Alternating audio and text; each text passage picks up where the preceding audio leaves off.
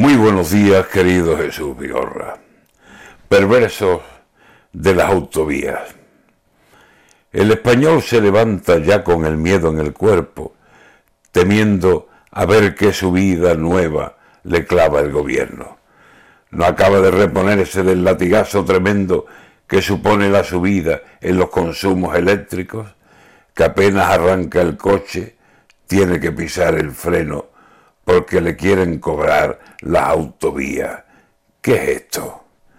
Pues que si ya no nos pueden cobrar en otros aspectos, se inventan lo que haga falta para el sablazo tremendo de cobrarnos ya por todo, y ya mismo por el viento que llega hasta la azotea y al patio lo tiene fresco, o nos cobran por el sol que nos calienta en invierno, o por los techos azules de las noches de recreo, por las lluvias, qué lluvias, si no llueve ni queriendo, o por las noches de frío como las del nacimiento.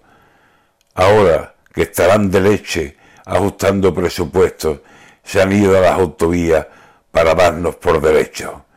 Ir de Málaga a Sevilla me va a suponer tres euros, amén de la gasolina y otros gastos del trayecto, y de Granada a Almería, y de la playa hasta el pueblo, y de la sierra a la city y de la costa al desierto, no saben ya qué inventarse, a ver si nos dejan secos, que si no nos cobran 10 es porque cobran 200.